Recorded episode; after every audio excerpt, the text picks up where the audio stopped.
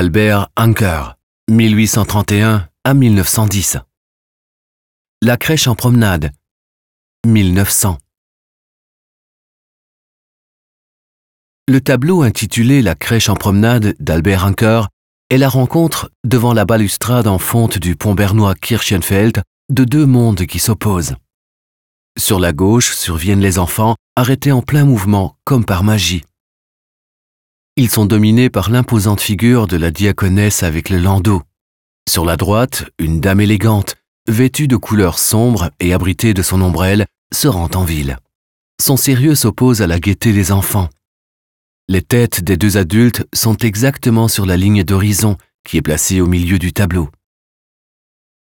La dame et la lanterne sur la droite, la diaconesse, le bâtiment et le cœur de la cathédrale sur la gauche équilibrent le tableau de manière délicate et formelle. Au premier plan, les oiseaux constituent un point de passage optique vers le spectateur.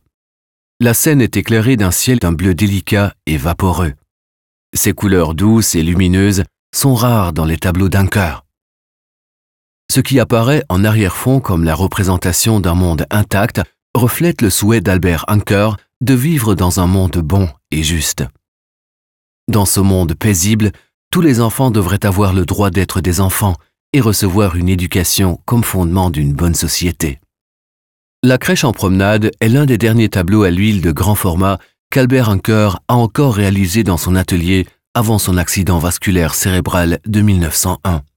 La même crèche, qui portait le nom bernois de Gerberngrabenkrippe et qui a été plus tard baptisée Mattenkrippe, a servi plusieurs fois de motif à Anker.